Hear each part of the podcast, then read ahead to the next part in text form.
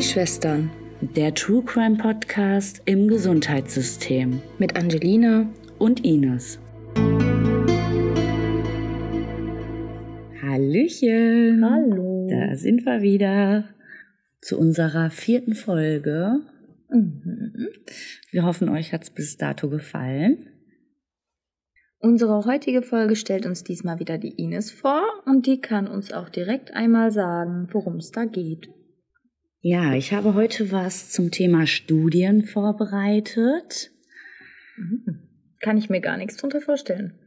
Also klar, Studien? Ja, doch, ich verstehe, was eine Studie ist, und aber ich kann mir nicht vorstellen, was du da genommen hast, dass das jetzt mit zu unserem Podcast passt. Oh, da gibt's einige, da gibt's einige. Ich glaube, das ist nur eine von vielen. Okay die ich mir da jetzt rausgesucht habe. Ich bin gespannt. Vielleicht sollten wir vorab erstmal klären, was überhaupt eine Studie ist. Die Medizin ist eine der ältesten und wichtigsten Wissenschaften, die sich mit der Gesundheit des Menschen beschäftigt. In der heutigen Zeit ist die Medizin durch eine Vielzahl von Technologien und wissenschaftlichen Fortschritten geprägt, die dazu beitragen, die Gesundheit der Menschen weltweit zu verbessern. Es sind systematische Untersuchungen von medizinischen Fragestellungen, die auf wissenschaftlichen Methoden und Protokollen basieren. Studien können natürlich auch unterschiedliche Ziele haben, wie beispielsweise die Überprüfung der Wirksamkeit von Medikamenten, die Untersuchung der Auswirkungen von Umweltfaktoren auf die Gesundheit oder die Erforschung von Krankheitsursachen und Mechanismen. Studien sind oft sehr aufwendig und kostenintensiv, da sie eine große Anzahl von Patienten erfordern und über einen längeren Zeitraum durchgeführt werden müssen. Einer der wichtigsten Gründe jedoch für Stu Studien in der Medizin ist die Notwendigkeit, die Sicherheit und Wirksamkeit von Medikamenten, medizinischen Geräten und anderen Behandlungsmethoden zu überprüfen. Bevor ein neues Medikament oder eine neue Behandlung auf den Markt gebracht werden kann, müssen zahlreiche Studien durchgeführt werden, um sicherzustellen, dass es sicher und effektiv ist. Studien werden in der Regel in verschiedenen Phasen durchgeführt, um verschiedene Aspekte der Sicherheit und Wirksamkeit zu untersuchen. Zum Beispiel wird in Phase 1 der Studien die Verträglichkeit des Medikamentes getestet, während in Phase 3 von Studien die Wirksamkeit des Medikaments mit anderen Behandlungsmethoden verglichen wird. Eine weitere wichtige Rolle von Studien ist die Weiterentwicklung des Wissens über Krankheiten und deren Behandlung. Sie können helfen, neue Erkenntnisse über Krankheitsursachen und Mechanismen zu gewinnen die dazu beitragen können, bessere Behandlungsmethoden zu entwickeln. Ah. Zum Beispiel können Studien helfen, die Rolle von genetischen Faktoren bei der Entstehung von Krankheiten zu verstehen, was dazu beitragen kann, personalisierte Behandlungsansätze zu entwickeln. Mhm. Interessant. Ja. Haben wir heute was dazugelernt. Darüber hinaus spielen Studien in der Medizin eine wichtige Rolle bei der Wahrung, und das ist jetzt der Punkt, der Ethik. Studien müssen unter strengen ethischen Richtlinien durchgeführt werden, um sicherzustellen, dass die Rechte und das Wohlergehen der Teilnehmer geschützt sind. Muss eine Studie nicht eigentlich erstmal von einem Ethikkomitee genehmigt werden, bevor die das durchführen können? Ja, tatsächlich, aber das war auch nicht schon immer so. Früher waren die Ärzte halt auch so wie Lehrer, Polizisten, die waren alle sehr hoch angesehen und wenn ein Arzt irgendwas gesagt hat, war es richtig so und es wurde Ach gemacht so, ja, okay. und der Arzt hatte quasi auch eine freie Entscheidungsgewalt, sag ich mal, ähm, welche gemacht, ne? Behandlung ne? er jetzt macht, welche nicht und es war einfach alles in Ordnung, weil. Die wissen schon, was die tun. Genau, und damals wusste man auch einfach viele Dinge nicht besser und ja. Ah, okay. Das Ganze muss aber nicht nur von einem Ethikkomitee genehmigt werden, sondern auch bedarf es natürlich einer Einwilligung der Teilnehmer in die Studie. Die Verwendung von Placebos und die Überwachung der Teilnehmer während der Studie ist auch ein ganz wichtiger Aspekt. Es werden nicht nur die Medikamente angewendet, die ähm, getestet werden soll, sondern es wird auch eine Teilnehmergruppe mit Placebos getestet oder mit Placebos behandelt. Diese Richtlinien sind notwendig, um sicherzustellen, dass die Teilnehmer nicht unangemessenen Risiken ausgesetzt sind und dass die Ergebnisse der Studie aussagekräftig sind. Also kann man sagen, die Studien in der Medizin sind von großer Bedeutung für die Gesundheit und das Wohlbefinden der Menschen weltweit, oder? Ja, genau. Das haben wir ja auch jetzt ganz aktuell, also jetzt nicht mehr so aktuell, aber äh, mit Corona. Darüber gibt es bislang ja auch noch sehr, sehr, sehr wenige Studien. Ähm, aber ich folge äh, auch einer Podcasterin, vis-à-vis, -vis, die an Long-Covid erkrankt ist. Und die hat auch nochmal ausdrücklich erwähnt in ihrem Podcast, wie wichtig das auch gerade jetzt für sie und alle Betroffenen ist, dass Studien gerade auch in dem Bereich von Covid, Long-Covid, wie wichtig es ist, dass diese finanziert werden, dass sich Sponsoren finden und dass da einfach weiter untersucht wird und geforscht wird. Also falls euch das interessiert, ich kann es nur empfehlen, hört da rein. Ähm, aber natürlich erst, nachdem ihr diese Folge zu Ende gehört habt. natürlich. ja. Und trotz der ganzen positiven Aspekten und Punkten, die eine Studie mit sich trägt und all den Richtlinien und Komitees und was es da alles gibt, kommt es dennoch dazu, dass es missbraucht wird. Es gibt Studien, wo die Menschen teilweise nicht darüber informiert werden, an was für einer Studie sie teilnehmen. Oder sie werden nicht darüber informiert, was für dass die hm. überhaupt teilnehmen, ne? Genau. Gibt's auch. Ja. Und auch was für Tabletten sie gerade bekommen. Dass sie auch das zum Teil nicht wissen. Oder denen wird vorgegaukelt, sie werden behandelt, werden aber gar nicht behandelt. Ja, weil es halt Placebos sind dann, ne? Genau. Und auch der heutige Fall hätte es natürlich nicht in die Folge geschafft, wenn alles nach den heutigen, das betone ich nochmal, Richtlinien gelaufen wäre. Ähm, ja, aber bevor wir jetzt in den Fall einsteigen, nochmal ganz kurz unsere True Face Story. Angelina, damit bist du heute an der Reihe. Ein Quereinsteiger fing bei uns auf dem Wohnbereich als Aushilfe an. Es war mal wieder ein sehr stressiger Tag. Alle hatten viel zu tun und es mussten noch Medikamente bestellt werden. Mein Kollege Klaus machte eine Liste mit fehlenden Medikamenten fertig. Der neue Kollege sollte diese bestellen, also rief er in der Apotheke an. Das Dienstzimmer ist voll. Er bestellt die Medikamente ASS 100, Thorasimid 10 Milligramm, Ofidum 100 Milligramm. Als er das Wort gerade ausgesprochen hat, fingen seine Kollegen an zu lachen und ein Witz ist aufgeflogen.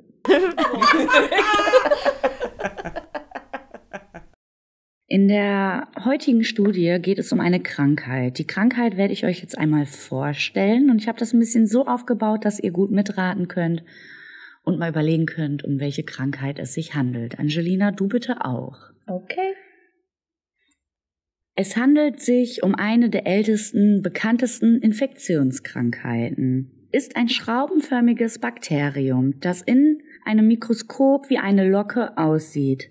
Der Erreger sorgt für eine weltweit verbreitete Infektionskrankheit, die aber inzwischen durch Antibiotika gut behandelbar ist. Anders in der Frühzeit vom 15. bis zum Beginn des 19. Jahrhunderts, als sie noch Angst und Schrecken verbreitete. Kannst du dir bis jetzt schon mal irgendwie was vorstellen, Angelina? Erst dachte ich, ja. Soll ich auch sagen was? Ja, klar, hau mal raus. Erst habe ich an HIV gedacht und dann habe ich gecheckt, dass es ein Virus ist und es bei dir um ein Bakterium geht. Also ist das wieder mhm. raus. Ja, dann bin ich gespannt auf den nächsten Abschnitt. Ja, machen wir mal weiter. Diese Infektion kann durch ungeschützten vaginalen, analen oder oralen Kontakt mit einer infizierten Person übertragen werden. Aber auch Verletzungen der Haut oder Kontakt mit Schleimhäuten reichen aus. Während der Schwangerschaft und bei der Geburt kann eine erkrankte Mutter ihr Kind infizieren. Es gibt natürlich verschiedene Stadien. Das Primärstadium In diesem Stadium tritt in der Regel innerhalb von drei bis vier Wochen nach der Infektion ein schmerzloses Geschwür auf, das sich normalerweise an der Stelle des Eindringens des Bakteriums bildet. Wenn es nicht behandelt wird, kann es nach einigen Wochen von alleine verschwinden.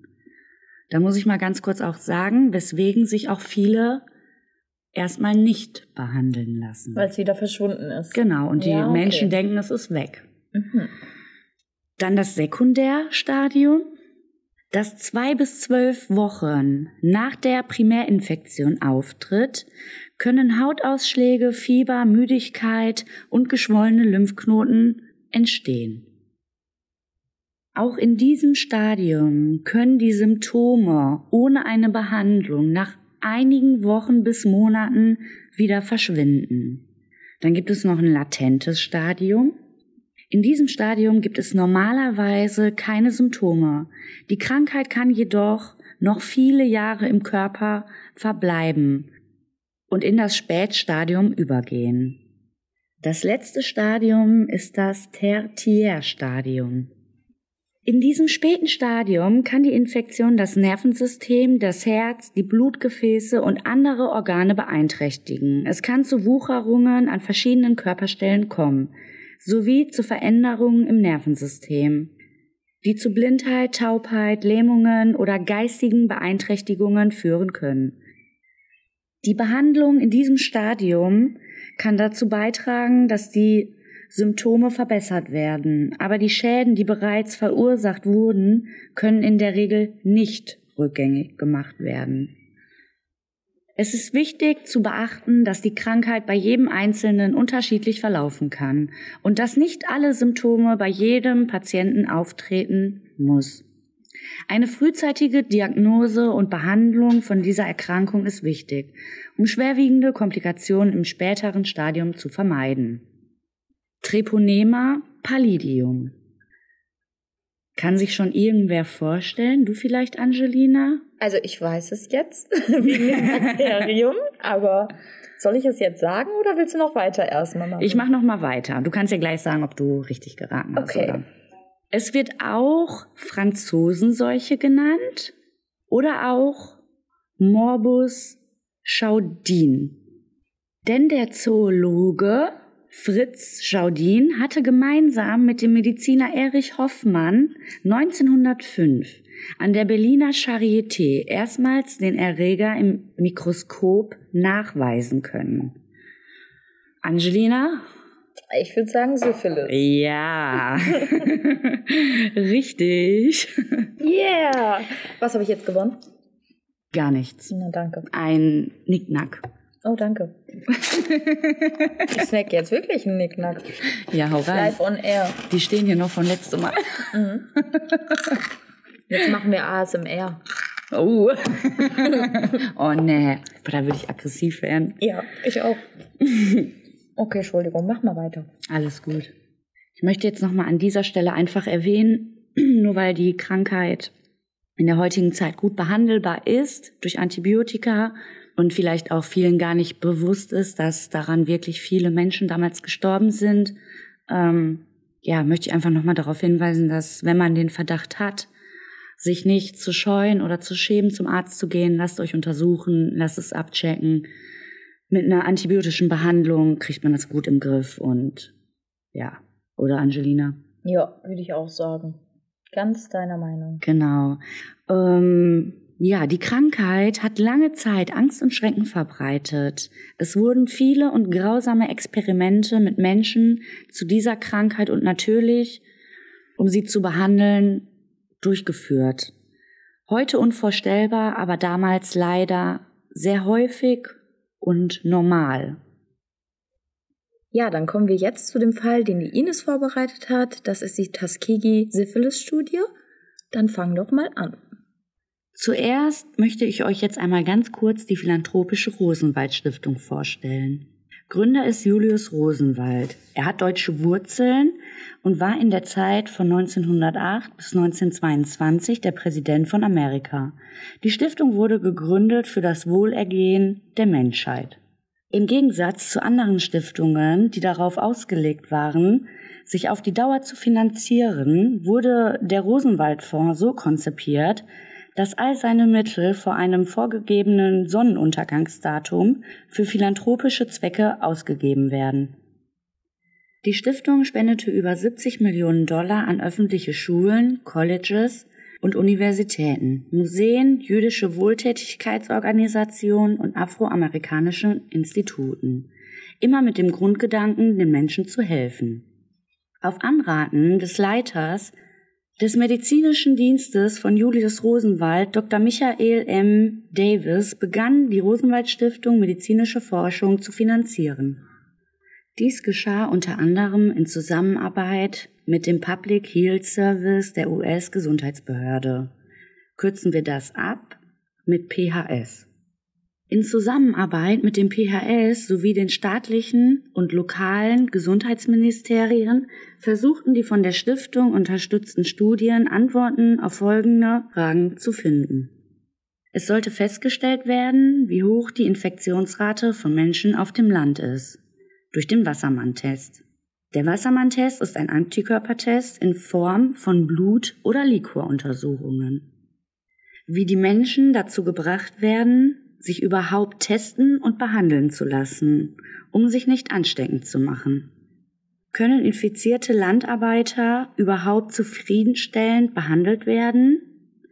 Allgemeine Syphilisbekämpfung in das Gesundheitsprogramm der Gemeinde unterbringen. Zu welchen Kosten können die Fallfindungs- und Behandlungsmethoden durchgeführt werden? Inwieweit können Mittel aus staatlichen und kommunalen Steuerquellen gesichert werden, um diese Kosten für das Projekt zu tragen? Wie sind die direkten und indirekten Auswirkungen der Syphilis auf diese zum größten Teil der afroamerikanischen Menschen? Kann Syphilis durch diese intensivmedizinischen Methoden kontrolliert werden? Und wenn ja, wie schnell und mit welcher Geschwindigkeit kann die Prävalenz reduziert werden. So Thomas Paran, Arzt der US-Gesundheitsbehörde. Was sagst du jetzt erstmal zu den Fragen, Angelina? Also ich bin auf jeden Fall gespannt auf den True Crime, weil bis jetzt, hm, finde ich, hört sich das alles ganz normal an, ne? Genau, hört sich an wie ganz normale Fragestellungen ja, richtig. in einer Studie, ne? Ja.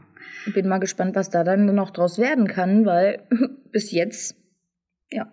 Genau, machen Dann, wir einfach mal weiter. Wollte gerade sagen, gucken. mal weiter. In gemeinsamen Untersuchungen wurde festgestellt, dass die höchste Rate in Macon County, Alabama gefunden wurde. Nicht nur die Prävalenz war höher, sondern es wurde auch festgestellt, dass jeder Dritte erkrankt war und nur einer von 25 eine Behandlung erhalten hatte. Ja, jeder Dritte ist schon echt krass, ne? In wo war das? Alabama, ne? Ja, Macon County. Und nur In einer von ja und nur einer von 25 hat eine Behandlung erhalten. Das ist schon echt heftig. Wahnsinn, ne? Aber es ist halt auch einfach. Ich meine, wir befinden uns im Jahr 1930. Ja, okay, das war die damalige, so weit, ne? genau, Behandlung ähm, lässt zu wünschen übrig, sage ich mal.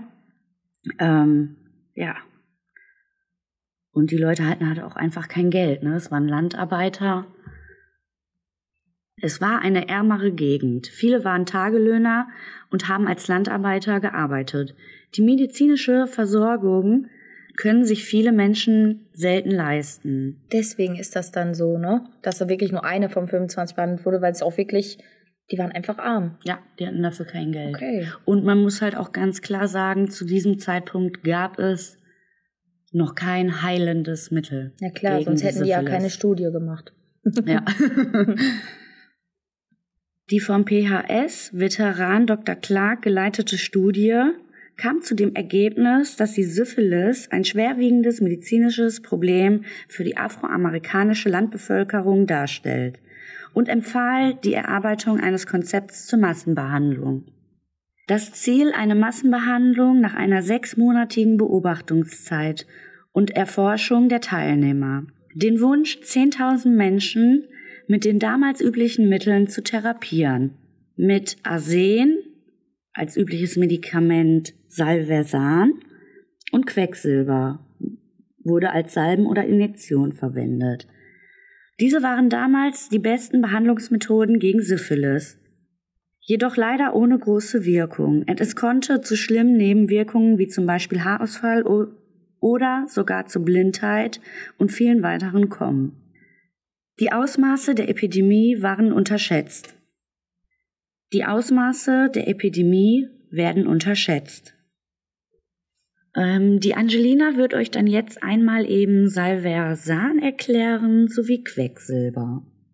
Salvarsan wurde in luftdichten Glasampullen auf den Markt gebracht, da es an der Luft schnell zu giftigen Verbindungen oxidiert. Zum Teil konnten es manche Infektionen bereits nach einer Injektion heilen, jedoch kam es häufig zu starken Nebenwirkungen. Unter Wandern wegen der Zusammensetzung Ich habe gelesen. Unter anderem wegen der Zusammensetzung vor der Injektion. Es wird mit Natronlauge versetzt. Dies führt bei der intramuskulären und intravenösen Anwendung zu inneren Verletzungen und Venenschädigungen. Es ist zu vergleichen mit einer Chemotherapie also sehr, sehr stark. Quecksilber unterdrückte vorübergehend die Symptome dieser Geschlechtskrankheit, hatte aber üble Nebenwirkungen. Anders als heute war man früher eher bereit, diese zu akzeptieren. Vielen Dank. Ende 1931, also zwei Jahre nach Beginn der Studie, ging den Ärzten von der philanthropischen Rosenwald Stiftung das Geld aus.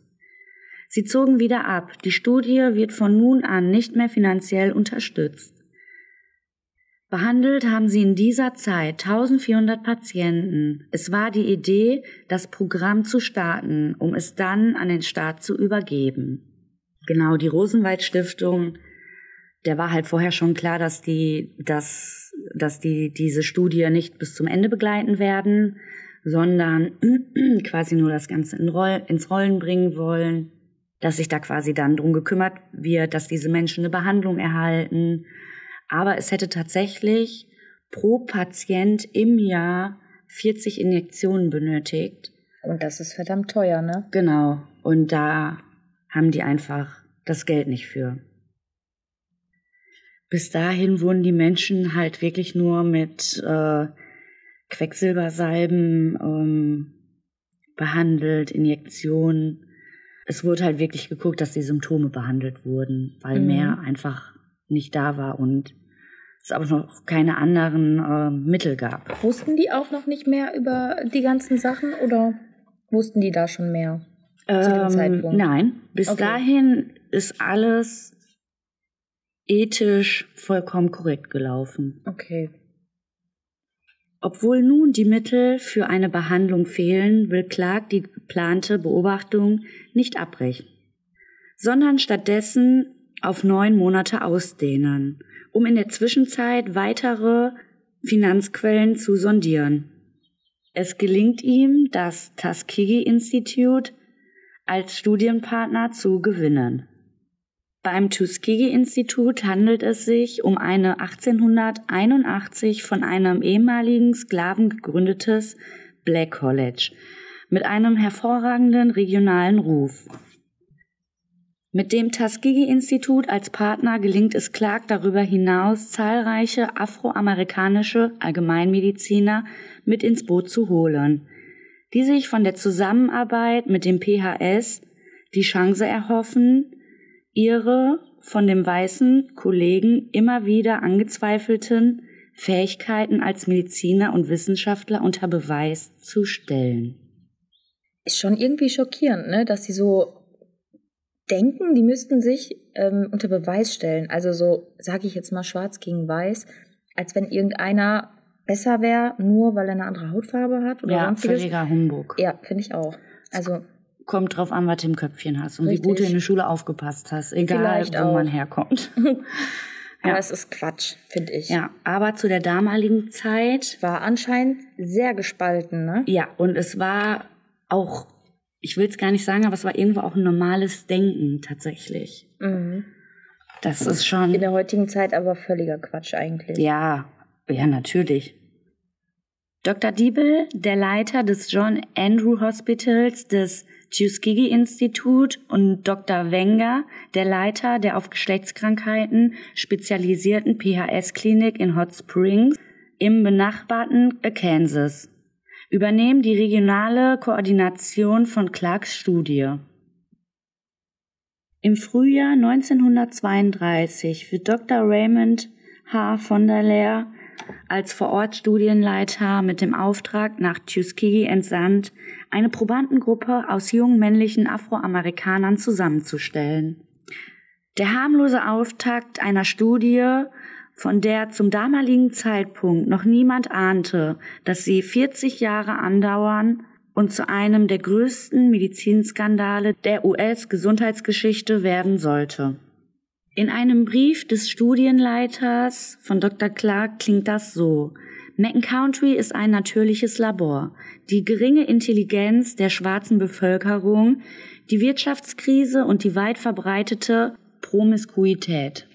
Was bedeutet sexuelle Kontakte mit relativ häufig wechselnden verschiedenen Partnern oder parallel mit mehreren Partnern.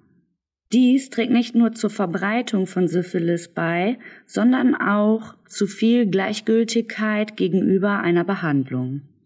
In Tuskegee angekommen, stellt von der Leer schnell fest, dass dem Angebot, sich kostenfrei medizinisch untersuchen zu lassen, hauptsächlich Frauen und ältere Männer folgen. Während die eigentliche Zielgruppe der jungen Afroamerikanern fernbleibt da diese befürchteten, es handle sich um eine Voruntersuchung für die Zwangsverpflichtung zum Militärdienst. Da man aber der Gesundheitsbehörde von Macon County zugesichert hatte, alle im Rahmen der Tests identifizierten Syphilis-Erkrankten zu behandeln, sofern sie nicht in die Studiengruppe aufgenommen wurden, häuften sich schon bald die Kosten für umsonst verteilte Medikamente sehr zum Missfallen von Clark, der von der Lehr schriftlich anweist, sich mit der Zusammenstellung der Beobachtungsgruppe zu beeilen, um endlich die Tests einzustellen und somit weitere Kosten vermeiden zu können. Um Clarks Vorgaben erfüllen zu können, griff von der Lehr zu einem äußerst gefährlichen und unmenschlichen Trick. Er deklarierte die kostenfreien Untersuchungen zu kostenfreien Behandlungen um. Behandlungen, die gerade für arme afroamerikanische Landarbeiter eigentlich unbezahlbar wären. Nun kommen, wie erhofft, immer mehr junge männliche Afroamerikaner zu den Tests. Also, wenn ich das jetzt richtig verstanden habe, dann wurden angeboten Behandlungen, aber in Wirklichkeit haben die die heimlich getestet, ob die Syphilis haben und wie weit die sind? Genau. Ja, das ist echt, finde ich krass. Ja. Also die dachten, die sind da hingegangen, um sich behandeln zu lassen für irgendwas in kostenlos. Genau. Und dann haben die einfach gedacht, ja, jetzt testen wir die mal, damit wir unsere Studie weiterführen können. Genau, die dachten, die wurden behandelt wegen dem wegen der damaligen Krankheit, dem Begriff Bad Blood.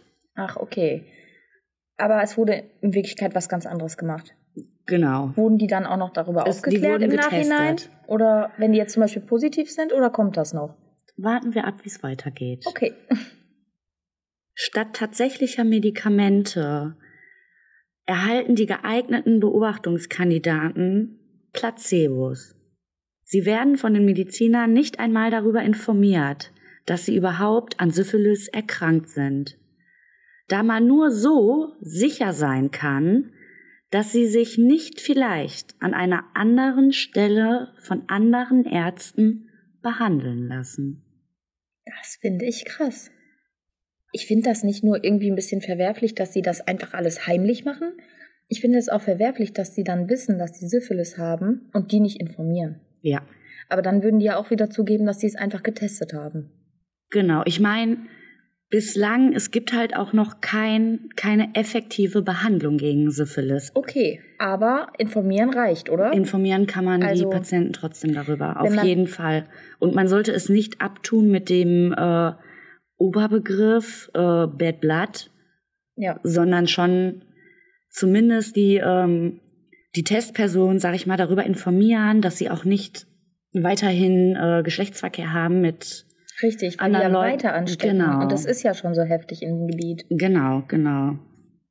Und was natürlich auch als Lockmittel ähm, zählt und was auch angeboten wird, ist eine warme Mahlzeit täglich. Ja, natürlich. Damit lockt man die dann, ne? Ja. Weil die ja auch, wie vorhin schon erwähnt, arm sind, nicht viel Geld haben. Ja. Und die freuen sich über eine warme Mahlzeit Natürlich. am Tag. Oh, das ist schon echt verwerflich. Ja. Und ab jetzt ist der Damm gebrochen. Wenn auch zunächst nur unter der Annahme, die Patienten in einigen Monaten über ihren Zustand aufklären und behandeln zu können. Ja, einige Monate, das ist ja schon eine Aussage, ne? So. Ja. Ich würde mir wünschen, dass mich direkt der Arzt informiert. Ja. Ich meine, zum Glück ist jetzt aktuell noch der Standpunkt, sie werden darüber aufgeklärt. Und sie sollen behandelt werden. Genau, aber warte ab. Mhm.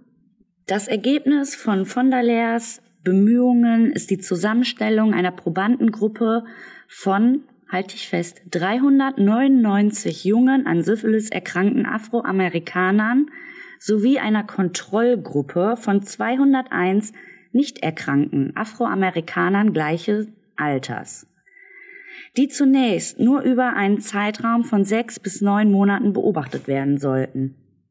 Nachdem jedoch abzusehen ist, dass sich kein Sponsor für die anschließende Behandlung der erkrankten Männer findet, beschließen die untersuchenden Ärzte einen verhängnisvollen Richtungswechsel.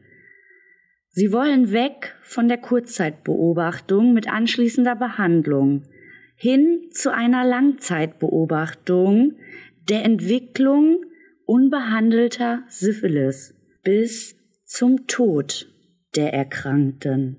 Ja, da muss ich einmal einschreiten. Die machen, die beobachten einfach, wie die krank sind, ohne irgendwas zu tun. Genau. Warten, bis die daran sterben. Nur um zu wissen, wie lange das dauert und was die Folgen sind. Sowas. Ja. Das und die Leute wissen das krank. ja auch wieder weiterhin nicht, ne? Ja. Okay. Dann mach mal weiter. Das ist ein Richtungswechsel, gegen den sich Studienleiter Clark wochenlang vergeblich wehrte. Nachdem er sich nicht gegen Wenger und von der Leer durchsetzen konnte, hat er sich im Jahr 1933 vorzeitig in den Ruhestand verabschiedet. Kann ich verstehen. Also Krasses wenn er keine Statement, Chance ne? hat, Ja. dann zu gehen, weil man da nicht mit, also nicht mitmachen möchte, finde ich vernünftig. Aber Ja. dass die trotzdem sich einer wirklich so dagegen wehrt, denken, nö, wir machen den weiter, wir wollen wissen, was los ist, verstehe ich nicht. Nee. Spätestens dann hätten die merken müssen, oh, ob das alles so, aber haben sie anscheinend nicht gemerkt, ne? Nee, gar nicht. Bonderlehr übernimmt von nun an die Leitung der Studie und entschließt sich dazu, die einmal begonnene Strategie der systematischen Täuschung seiner Probanden fortzusetzen. Hm.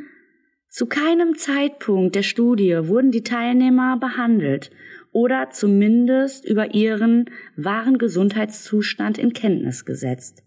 Stattdessen verkauft von der Leer seinen Versuchspersonen selbst unangenehmste Lumbalpunktionen, bei denen Nervenflüssigkeit aus dem Rückenwirbelkanal abgezapft wird, ohne jede therapeutische Wirkung. Als Behandlung hat er das verkauft. Krass. Ja. Durch die Lumbalpunktionen soll nach Anzeichen einer Neurosyphilis gesucht werden. Auch die Tatsache, dass das finale Ziel der Studie nunmehr die Autopsie der Erkrankten ist, muss natürlich vor diesen verborgen werden. Selbstverständlich, so schreibt von der Leer 1935 an Wenger, liegt es nicht in meinem Interesse, dass die Männer erfahren, dass unser eigentliches Hauptziel ihre Autopsie ist. Boah, das ist echt heftig, ne? Das ist krank. Ich Das ist sehr, sehr heftig. auch krank, dass das so klar kommuniziert wurde. Dass die alle mitmachen. Ja, Also unter alle, ne? Ich kenne jetzt die zwei Männer, von denen gesprochen wird, das reicht schon. auch allgemein die gesamte ähm, Public Health Gesundheitsbehörde. Ja, natürlich. Aber wissen die auch über alles Bescheid? Dass das alles so, hm, Erfahren wir noch. ach, okay. Aber es ist schon echt heftig. Ja. Geschickt ausgenutzt wurden auch lokale Gepflogenheiten. Weil einige Testpersonen immer kränker werden und kaum noch zu den Be Untersuchungen gehen können, bietet man ihnen ab 1935 die Übernahme der Beerdigungskosten in einer Höhe von bis zu 50 Dollar an hm. und nutzte damit die enorme kulturelle Bedeutung der Beerdigungszeremonie für die Bewohner in dieser Region. Denn zu sterben und den Angehörigen kein Geld für eine ordentliche Beerdigung zu hinterlassen, kann im ländlichen Alabama der 30er Jahre fast schon ein Stigma sein. Ich denke mir gerade irgendwie, was sollen die mit 50 Dollar, auch die Angehörigen? Ich meine, es ist nicht viel, ja, die sind arm, aber das ist ja gar nichts. Für das, was die ja eigentlich mitmachen, wovon die ja nichts wissen, ist das ja nichts. Nee. Das Ding ist halt auch einfach, das Geld, die 50 Dollar sind dafür, um, um alleine die Beerdigung zu zahlen. Einfach dafür, damit sie unter die Erde kommen. Ja. Makaber finde ich auch irgendwie, das ja, überhaupt dann, anzubieten. Und dann werden die danach autopsiert, wieder ausgegraben oder? Das machen die vorher alles. Ah, da machen die vorher. Und dann heißt das nachher noch, äh, hier, das dauert noch ein bisschen, weil, ne? Wir organisieren das ja alles. Ja, wahrscheinlich. Hammer. Natürlich ist es nicht meine Absicht, allgemein bekannt zu machen, dass der Hauptzweck der gegenwärtigen Aktivitäten darin besteht, die Männer zur Obduktion zu bringen. Das Vertrauen der Untertanen in die PHS machte den Plan realisierbar. Die PHS erteilte Dr. Bibbel kennst, kennst du noch diesen, wie heißt der denn nochmal? Auch Dr. Bibbel oder so, ne? Ich weiß Wo so mit der Zange rein muss und Ach so Sachen so, machen muss. ja, kenne ich. Ich weiß nicht, was du meinst. Also ich weiß, was du meinst, aber ich weiß nicht, wie der heißt. Aber irgendwie so ähnlich. Ja, also Dr. Dibble. Yes. Die PHS erteilte Dr. Dibble, dem Direktor des Tuskegee Instituts Hospital, eine vorläufige Ernennung zum Public Health Service.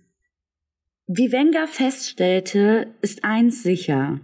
Die einzige Möglichkeit, Obduktionen zu bekommen, besteht darin, dass der Tod in Dibbles Krankenhaus stattfindet. Und wenn diesen farbigen Leuten gesagt wird, dass Dr. Dibble jetzt auch ein Regierungsarzt ist, werden sie mehr Selbstvertrauen haben, schreibt Dr. von der Leer. Da möchte ich einmal kurz anmerken, wir können ja auch ein Foto von Dr. Diebel hochladen. Mhm. Es ist auch ein afroamerikanischer Arzt. Und? Und wie von der Leer auch schreibt, bewirkt das Vertrauen in die so, Regierung, so in Motto, Regierungsärzte. Genau, er gehört jetzt zur Regierung. Er ist aber einer von euch. Seht ihr, ihr könnt ihm vertrauen. Ich finde immer noch komisch, dass die Leute heutzutage noch so denken, weil es ist ja teilweise immer noch so, ja. ne? Aber ich verstehe, was die meinen. Aber nicht nur Dr. Dibble hat das Vertrauen der Bevölkerung geweckt, sage ich mal, sondern auch eine zentrale Rolle bei der Gewinnung des Vertrauens bei der afroamerikanischen Community. Genau, danke. Fiel auch einer Krankenschwester zugute. Schwester Rivas ist zur Koordinatorin der Studie aufgestiegen. Sie ist die einzige Person, die das Experiment von Anfang bis zum Ende über all die Jahre begleitet hat. 40 Jahre auch noch, ne? Ja, genau. Ich habe dir jetzt einmal ein Bild von ihr mitgebracht. Mhm. Wie wirkt sie auf dich? Och, ehrlich gesagt, wie eine liebe Umi irgendwie. Ne? Finde ich also, nämlich auch. Sie ist auch Afro, äh, afroamerikanisch, hat eine Brille auf, eine große. Ja. Sieht auf jeden Fall wirklich nett, freundlich. Hat so ein Hemdchen an, mhm. graues Haar. Also ich würde mich auch von der behandeln lassen. Ne? Ja, sieht, sieht wirklich aus, nett wie aus. eine liebevolle Krankenschwester, mhm. ne, muss man mal sagen. Die Bevölkerung hat tatsächlich eine gespaltene Meinung zu der Schwester Rivas. Warum? Hören wir jetzt. Als die Nachricht von der unethischen Behandlung von Teilnehmern der Tuskegee-Studie bekannt wurde, zog sich Rivas in Schweigen zurück. Für einige wird sie in erster Linie als engagierte Krankenschwester angesehen, die bereit ist, alle Anweisungen zu gehorchen, um ihre Patienten weiterhin zu versorgen. Andere sehen sie als Rassenverräterin, die ihre Bildung und Klassenmacht dazu nutzte, ihren Job zu behalten und die Landmänner, die sie betreute, zu verkaufen, sowie sie bei der Rekrutierung und Bindung von Teilnehmern an der Studie entscheidend war. Versorgte sie sie auch medizinisch und psychisch. Diese Behandlung hätten sie sonst nicht erhalten. Sie hörte sich ihre Beschwerden an, schlug Möglichkeiten vor, wie sie außerhalb des Krankenhauses Hilfe bekommen könnten, bot ihnen Trost und versorgte sie mit einfachen Medikamenten, wie zum Beispiel Vitaminen. Sie half beim Aufbau der Miss Rivers Lounge, die den Familien der Männern finanzielle Unterstützung für Bestattungen im Austausch für die Teilnahme der Männer an der Studie gewährte. Sie nahm an einer Studie teil, die den Männern mehr Behandlungsmöglichkeiten für andere Erkrankungen bot. Also ich denke immer, es ist schwierig darüber zu urteilen, weil wir auch einfach nicht in der Situation waren und man hat sich immer schnell eine Meinung zu irgendwas gebildet. Aber wenn du dich jetzt mal in die Lage reinversetzen würdest, hättest du ähnlich gehandelt oder? Ist schwierig, weil, also erstmal würde ich natürlich sagen, nee, niemals. Aber in der Situation selber handelt man manchmal anders, als man vielleicht möchte. Genau. Ich denke nicht, dass sie dachte, boah, cool, was wir hier machen. Aber ich glaube, wenn die einmal drinsteckt, dann kommt man da nicht so leicht raus. Und ich denke auch, sie hat ihr Bestmögliches in, ihren, in ihrem Rahmen getan. Die hat die ja weiter, also die hat Vitamine gegeben, die hat den genau. Tipps gegeben, Trost gespendet. Die hat sicherlich auch in der Studie was Gutes getan. Die hätte da aber trotzdem nicht 40 Jahre mitmachen müssen. Weißt du, was ich meine? Genau. Also sagen wir mal, nach ein paar Jahren hat die gemerkt, boah, das ist hier gar nicht ethisch vertretbar. Dann hätte die sagen können, so wie der erste Doktor, der ausgetreten ist, ja. Schluss jetzt. Genau. Entweder ihr macht jetzt weiter. Ende oder ich bin raus. Hat sie aber nicht getan, deswegen finde ich es schon, ist sie mit Schuld. Sie hat zwar in diesem Bereich auch Gutes getan, aber trotzdem hätte ich nicht so gehandelt. Ja, ich, ich glaube ich auch nicht. Wie gesagt, wir können immer leicht darüber jetzt hier urteilen. Richtig. Man steckt da nicht drin, ne? Genau. Ein entscheidendes Erfolgskriterium aus Sicht der Mediziner ist es, die beobachteten Personen von jeder Form der Syphilisbehandlung abzuhalten. Bereits 1934 schickte der PHS daher Namenslisten der Versuchsteilnehmer an alle Allgemeinärzte in Macon County, mit der Bitte, Hilfesuchende nicht selbst zu behandeln, sondern bei Beschwerden direkt an die PHS-Ärzte weiterzuleiten, wo man ihnen weiter Placebos verabreichen kann. Wow, das ist krank, ne? Das ist richtig Dann krank. würden sich welche Hilfe suchen und die sollen trotzdem sterben, damit die weiter ihre Studie machen können. Ja. Wie, wie ab, was ein abgekatertes Spiel, sogar alle davon zu informieren, darüber zu informieren, aber die, die allgemeinen Ärzte, die ja nichts mit der Studie zu tun haben, die werden ja nicht wissen, was die da machen. Die werden sich denken, okay, wenn die PHS mit dem Syphilis die Behandlung macht, dann ist das so. Warten Oder? Wir ab. Warten Ach so, okay. 1941 begann die US-Armee damit, Musterungen in Macon County durchzuführen. Was glaubst du, Angelina, wovor fürchteten sich jetzt die Studienleiter in Tuskegee? Ja, ich denke, die werden jetzt Angst haben, dass die zum Militär eingezogen werden, ne? Also die Ärzte werden Angst haben, dass die ganzen Testpersonen zum Militär eingezogen werden. Genau, und auch dort behandelt werden. Und dann ist die Studie für, für die Katz, genau. Oh. und was glaubst du, was die zuständigen Offiziere dazu sagen? Ja, ich denke, die sind einverstanden, ne? Genau, die stimmen den Ganzen zu und lassen die Teilnehmer der Studie vor Ort. So, Angelina, weil du ja die ganze Zeit davon ausgehst, dass keiner etwas weiß. Erschreckenderweise war das Ganze kein geheimes Experiment. 1936 erschien die erste Veröffentlichung über die Tuskegee-Syphilis-Studie. Ihr Titel Unbehandelte Syphilis bei männlichen ich übersetze es jetzt wirklich wortwörtlich, Negern. Ah, das ist krass, ne? Das ist richtig krass. Also, aber die Leute, die da getestet wurden, die haben das nicht mitgekriegt, dass es da um die geht. Es wurde ja. Wir machen weiter. Okay, okay. Das Experiment war also nie geheim. Die Ergebnisse werden immer wieder in großen, renommierten Journalen veröffentlicht. Also das heißt, alle großen Arztzeitschriften, die jeder Arzt liest, die in jedem Krankenhaus ausgelegt sind. Und keiner sagt, Alter, was geht da ab? Ja. Was soll das? Oder stoppt das? Niemand. Für eine Bioethikerin hat das unter anderem mit der paternalistischen Medizin der Zeit zu tun, in der der Arzt den Patienten in keiner Weise aufklärte, sondern mit ihm nach eigenem Befinden verfuhr.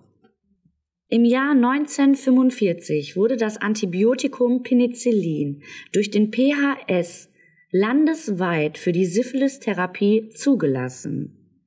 Es wurde 1941 erstmals zur Behandlung von Syphilis getestet. Alle Behandlungsmethoden, die bis dahin durchgeführt wurden, wurden mit Penicillin in den Schatten gestellt. Bis heute ist Penicillin das Mittel oder das erste Mittel bei Syphilis. Bis zu diesem Zeitpunkt wurden schon einige unethische Strategien verwendet. Wir erinnern uns, die Teilnehmer haben niemals zugestimmt, an dieser Form der Behandlung oder halt auch Nichtbehandlung teilzunehmen. Die Teilnehmer haben nicht über ihre Syphilis-Erkrankung Bescheid gewusst. Im Gegenteil, ihnen wurde vorgegaukelt, sie leiden an Bad Blood. Teilnehmer haben keine Behandlung erhalten, sondern es wurden Tests als Behandlungen deklariert. Man hätte das Ganze vielleicht noch irgendwie so verkaufen können, dass es eh noch keine wirksame Behandlungsmethode gegen Syphilis gab und man deshalb den Verlauf der Syphilis untersuchen wollte. Aber spätestens jetzt, wo es ein erfolgreich versprechendes Medikament gegen Syphilis gibt, hätte das Ganze gestoppt werden müssen und auch hätte können. Doch es geschah nichts, rein gar nichts. Der PHS zog sich stattdessen auf den kuriosen Standpunkt zurück, dass man gerade wegen der Erfolge mit Penicillin künftig keine unbehandelte Beobachtungsgruppe mehr finden würde, sodass die Tuskegee-Studie die einzige Chance sei, den unbehandelten Krankheitsverlauf umfassend zu dokumentieren. Wow. Also machen die einfach weiter. Ja.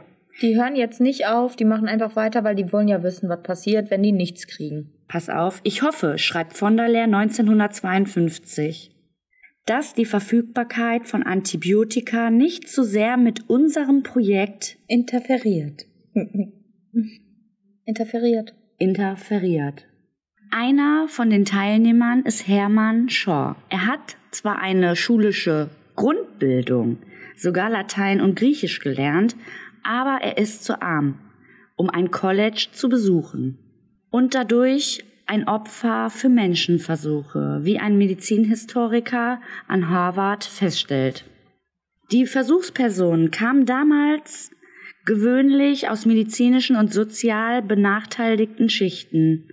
Historisch gesehen wurde deshalb vor allem jene für Menschenversuche benutzt, die sich am wenigsten dagegen wehren konnten. Wie vorhin schon einmal erwähnt, wurden Frauen angesteckt, die wiederum tote oder infizierte Babys zur Welt brachten.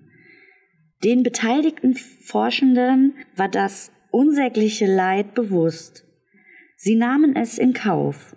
Auch dass die Teilnehmer keine Ahnung von ihrer Erkrankung hatten, hat zu einer Verbreitung geführt.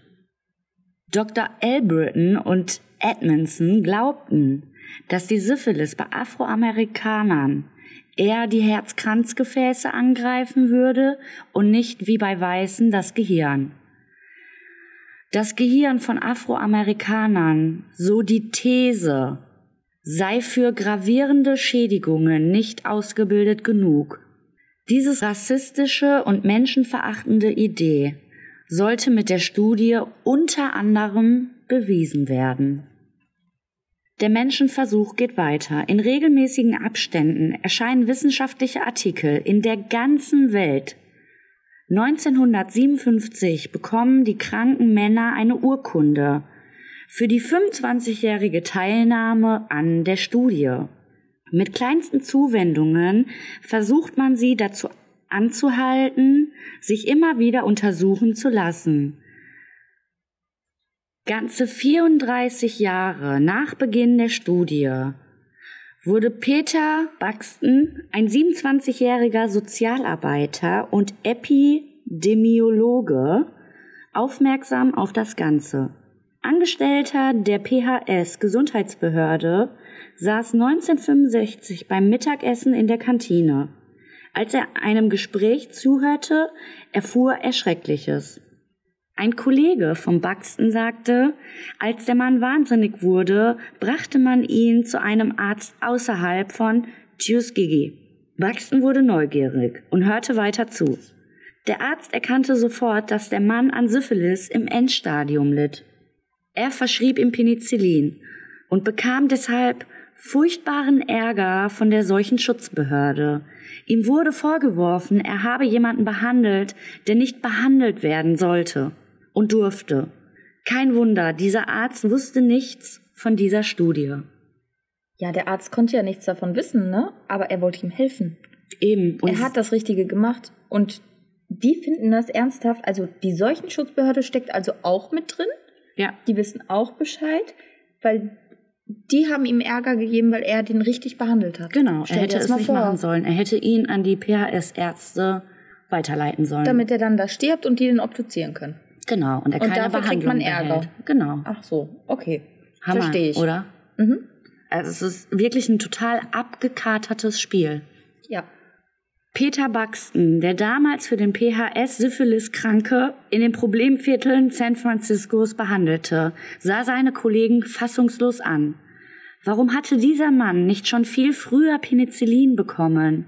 Seit den 40er Jahren wurde Syphilis-Kranke damit nicht nur behandelt, sondern auch geheilt. Und was für eine Studie überhaupt? Und warum verbot die Seuchenschutzbehörde eine Behandlung?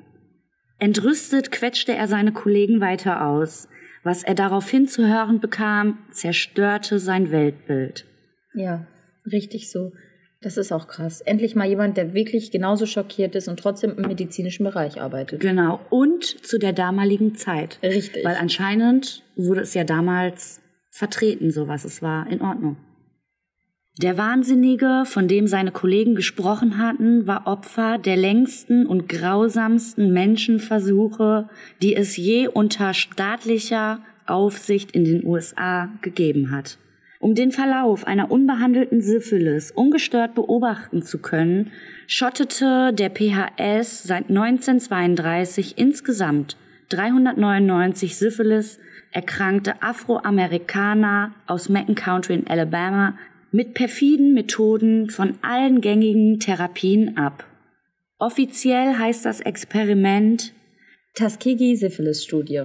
Genau. In Wirklichkeit war es ein staatlich verordnetes, qualvolles Sterben, den Behörden und Regierungsärzten ungerührt zusahen. Die vom Buxton aufgeworfene Frage nach dem rassistischen Charakter der Studie konnte die Behörde ebenfalls nicht beeindrucken, wie auch das Protokoll einer Besprechung im Jahr vor Buxtons Schreiben belegt. Die Rassenfrage kam kurz zur Sprache, wird aber die Studie nicht beeinflussen. Wir können sämtliche Fragen mit der Behauptung begegnen, dass die Betroffenen bereits an einem Punkt sind, an dem ihnen eine Behandlung ohnehin nicht mehr helfen würde. So notiert es jedenfalls die Protokollantin der CDC internen Beratung der Seuchenschutzbehörde zur Tuskegee-Studie im Jahr 1965. Im November 1966 reichte Buxton aus ethischen Gründen einen offiziellen Protest bei der Abteilung für Geschlechtskrankheiten des Dienstes ein. Dies wurde mit der Begründung abgelehnt, dass das Experiment noch nicht abgeschlossen sei. Er reichte im November 1968 einen weiteren Protest ein. Wieder wurden seine Bedenken als irrelevant eingestuft. Natürlich, es ist ja auch nichts, Nee, Menschen nee. einfach nicht zu behandeln. Aber da die ja alle mit drinstecken, verstehen die das auch nicht. Nee, die sind alle fest von ihrer Masche überzeugt und Mhm. denken, Ich glaub, die tun das da- Richtige. Wenn du da äh, 40 Jahre dran bist, ich glaube, da hast du gar keine Realitätsvorstellung mehr davon, was du da gerade tust. Ich glaube, die sind da so tief drin, die merken gar nicht, was die da machen. Ja. Kann ich mir nicht vorstellen. Nee, wie, wie man sonst so handeln kann, Ja. ne? Zwei Jahre nach Buxtons Brief meldet ein weiterer Wissenschaftler, der Statistiker Jenkins. Jenkins, der einen regelmäßig erscheinenden PHS internen Newsletter zur Frage der rassistischen Gleichberechtigung herausgibt, fordert in einem Artikel das sofortige Ende der Tuskegee-Studie. Ohne Erfolg. 1969 entschied die Seuchenschutzbehörde erneut über die Studie und gelangte nach einer dreistündigen Sitzung zu dem Ergebnis, dass einer Fortführung keinerlei moralische Bedenken entgegenstehen. So eine Studie werden wir nie wieder durchführen können. Also die Ja. wissen eigentlich, Die wissen, dass es verwerflich ist. Genau. Also doch nicht so, wie ich dachte. Es vergehen noch weitere drei Jahre, bis Buxton endlich bei Journalisten Gehör findet. Er wendet sich an Jean Heller, eine Journalistin der Washington Star. Am 25. Juli 1972 wurde die Story veröffentlicht. Die New York Times griff die Story auf und berichtete einen Tag später darüber. Das wiederum machte den demokratischen Senator Edward Kennedy, den 2009 verstorbenen Bruder von John F. und Robert Kennedy, darauf aufmerksam, der noch im gleichen Jahr eine Kongressanhörung zu den Vorfällen organisiert.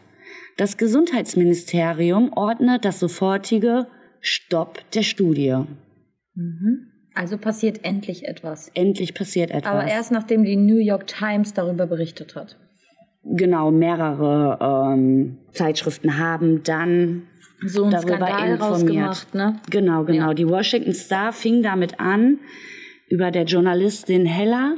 Mhm. Die hat den Artikel zuerst rausgebracht, dann die New York Times und dann hat es natürlich die Runde gemacht. Ne? Aber mutig von der Journalistin damit anzufangen, nachdem sie ja wüsst, also als Journalistin weiß sie ja eigentlich, wer da alles mit drin hängt. Wenn Genau. du recherchierst. Ja. Mutig, dass sie sich das getraut hat, nachdem ja wirklich der Staat und alle mit drin stecken. ja, ja schon, ne? Mhm, Finde ich schon. Ja, Das hätte auch nach hinten losgehen können. Ja. Wenn der Staat und alles mit drin steckt. es war ja halt auch kein Geheimnis, ne? Ja, stimmt.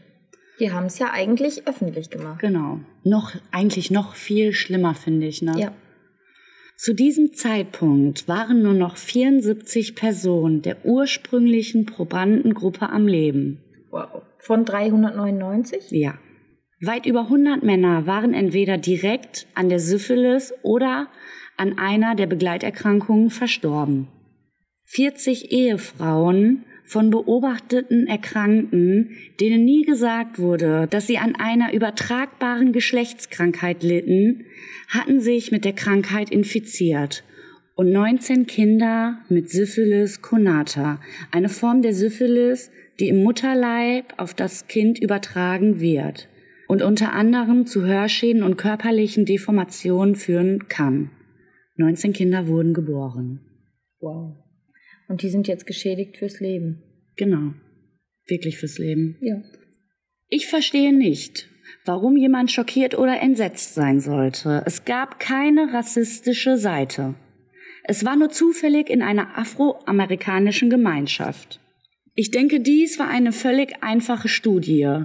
Perfekt ethisch, mit Kontrollen. Dr. Heller, Leiter der Studie in den 60er und 70er Jahren. Ja, na klar. Dies äußerte er 1972 gegenüber Journalisten.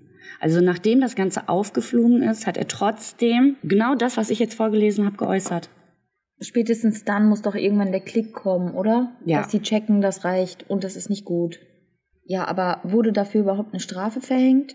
Also hat irgendjemand irgendeine Strafe bekommen? Also von den Ärzten, die daran beteiligt waren, von den Forschern, Krankenschwestern, alle, die davon wussten, nein, Oh. wurde keiner bestraft. Nichts. Nein, Noch nicht mal eine harmlose, sage ich jetzt mal, Geldstrafe oder sowas. nein. Ich meine, verdient hätten die mehr, finde ich.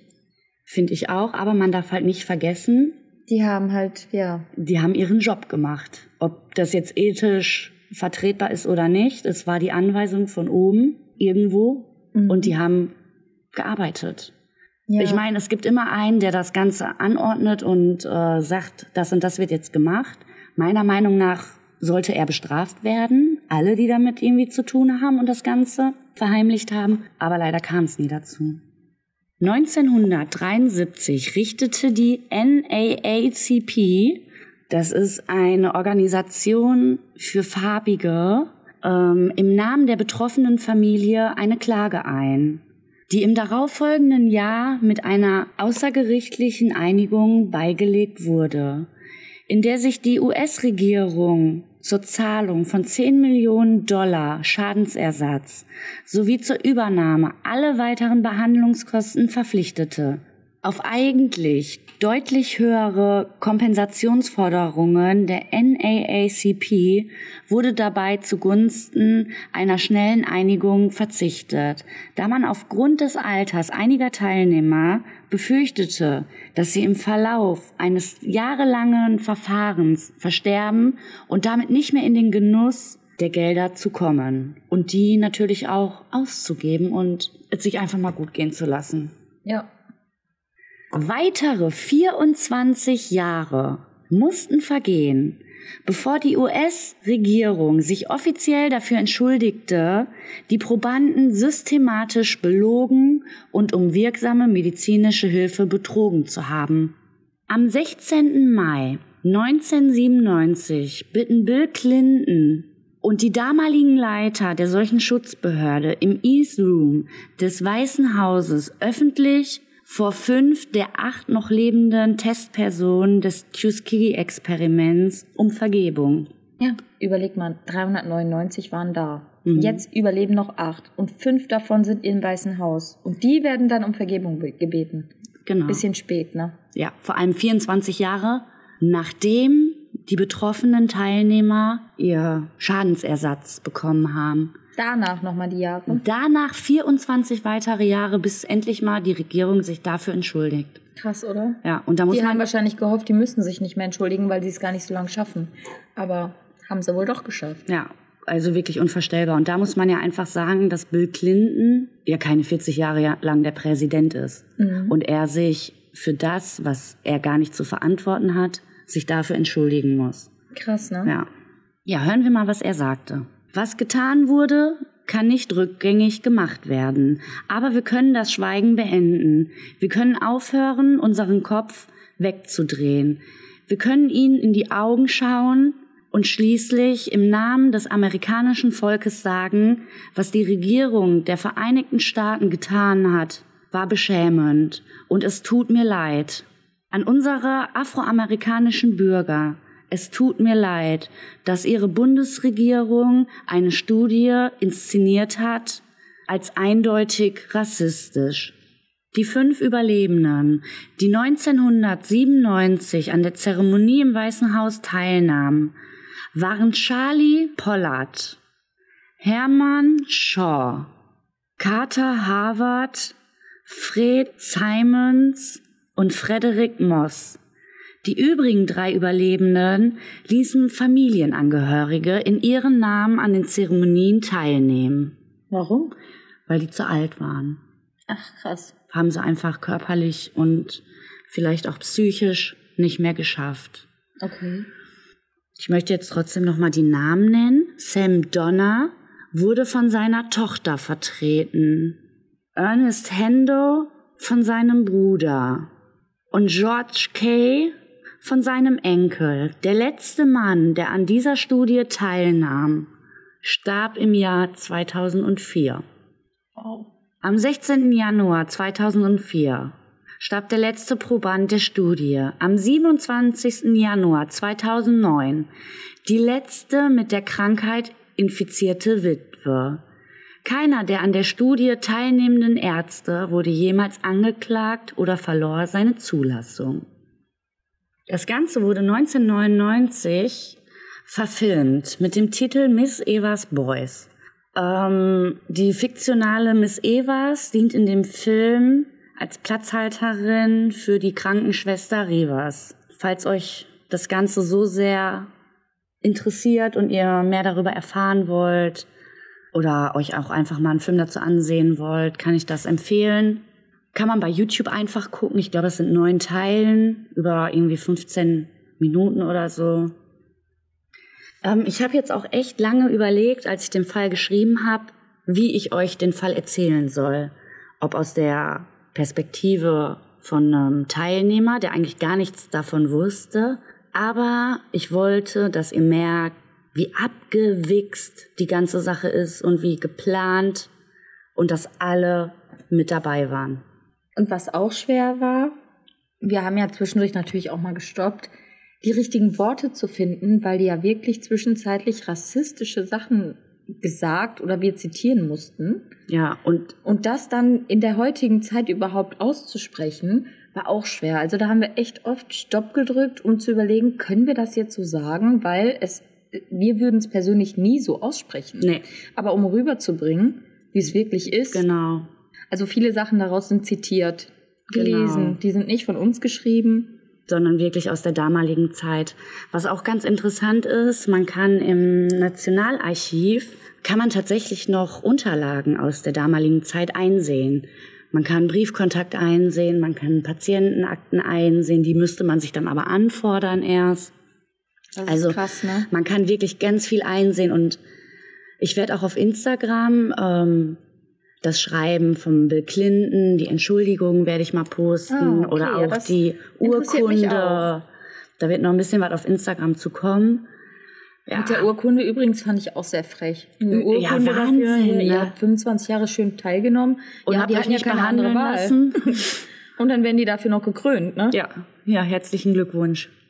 Ja, Schön, dass das in der heutigen Zeit hoffentlich nicht mehr so verfahren wird. Ja, ich habe auch zum Teil gelesen, dass im Jahr 2010 bekannt geworden ist, dass dieselbe Gruppe von Forschern in den 40er Jahren hunderte in Guatemala lebende Menschen mit Syphilis und Gonorrhoen infiziert wurden, um bessere Mittel zur Verhinderung dieser Infektion zu entwickeln. Finde ich auch krass. Also Ja. die Forscher haben noch mehr Dreck am Stecken. Aber was erwartet man von so einer Gruppe? Ja, die werden nicht Die werden- forschen und ja. ethisch forschen, ne? Nee, wenn die einmal so und über so viele Jahre geforscht haben, meinst du, das ist denen dann noch wichtig? Ja, wahrscheinlich Ich meine, nicht. dann ne? hätte denen das nach zwei Jahren vielleicht auffallen sollen. ja. ja, und 1940 war die Syphilis-Studie, also die, Die war ja auch In, voll. in Gange. Genau. Und dann haben die sich wahrscheinlich gedacht, okay, legen wir noch mal einen drauf in Guatemala. Krass. Richtig krank. Ja, ich bin auf jeden Fall äh, krass schockiert über die Studie. Ja. Habe ich nicht mit gerechnet. Nicht in diesem Ausmaß. Ja. Ich wusste da von der Studie, ich kannte die so ein bisschen, aber ich habe jetzt nicht so viele Informationen gehabt, die du jetzt gegeben hast. Wahnsinn. Und ich ne? bin echt schockiert. Ja, ich denke mir auch einfach, was muss das mit den Menschen machen, wenn man jahrelang von der Regierung, von dem Land, in dem man kämpft, wenn ein Krieg kommt, für das Land, für das man kämpft auch, ne? Für das manche sogar leben. Genau. Also, ich frage mich, wie die Menschen sich fühlen, dass die so hintergangen wurden. Und ich frage mich auch irgendwie, was macht das mit dir? Auch mhm. Hast du noch Vertrauen zum Arzt genau, zu gehen? genau, Als eventuell farbiger? ja, Also will man dann noch zum Arzt gehen, weil man Angst hat, es könnte ja mal wieder sowas geben? genau, Ist das dann eine Behandlung oder ist das eine Untersuchung oder bin ich jetzt vielleicht in einer Studie drin? genau. Ich weiß nicht, glaube ich. Oder die gehen zum misstrauisch. Arzt und denken, ach, weiß ich nicht, jetzt kriege ich wieder ein Placebo. Mhm. Ne? Also ich wäre schon ziemlich Ich auch, misstrauisch. glaube ich. Ja, sehr schade auf jeden Fall, dass die Menschen das so erleben mussten. Grausam einfach nur und schockierend, wie weit die Regierung Und ist die zu Medizin gehen. tatsächlich aber auch. Ne? Genau. Die Medizin. Ja, Ich meine, das kann man nicht auf alle. Ähm, ja, doch Medizin und Regierung ist schon, boah, da haben die sich echt was geleistet. mhm. Aber Freunde, das ist nicht die einzige Studie, wo Humbug getrieben wurde. Es gibt unzählige Studien. Ihr könnt ja einfach mal schreiben, wie euch die Studie gefallen hat, ob ihr Studien auch interessant findet. Würde Ähm, mich jetzt auch mal interessieren. ja, genau, damit man einfach mal so weiß, ob man Packt für man noch mal weitere... eine rein oder lässt man es lieber? Genau. Na gut, dann hoffen wir, hat's euch gefallen. Also Ja. was heißt, hat's euch gefallen? Ja, doch, schon. Ne? Aufgeklärt, Genau. Bescheid wissen. Genau. Und dann sehen wir uns in 14 Tagen wieder. Oder wir hören uns wieder. Ja, dann tschüss. Tschüss.